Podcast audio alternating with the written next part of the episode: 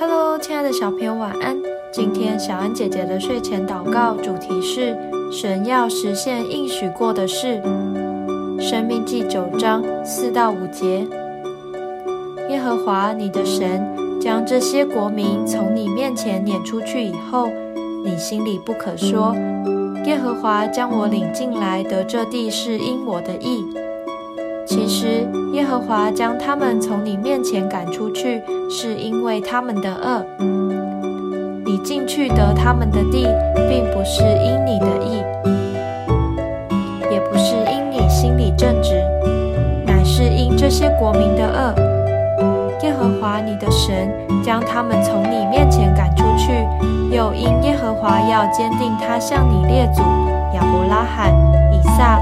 雅各启示所应许的话，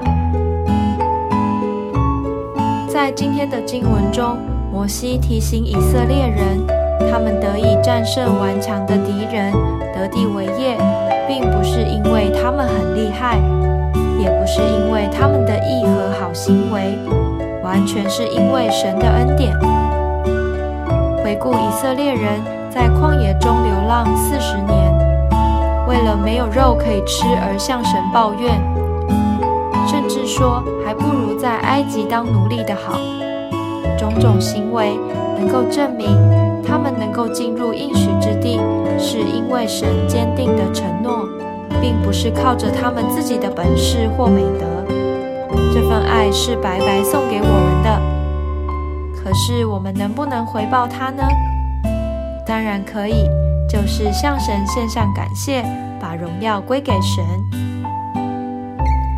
我们一起来祷告：亲爱的主，不管我是什么肤色，住在哪里，成绩好不好，是不是长得很漂亮或很帅气，你都一样接纳。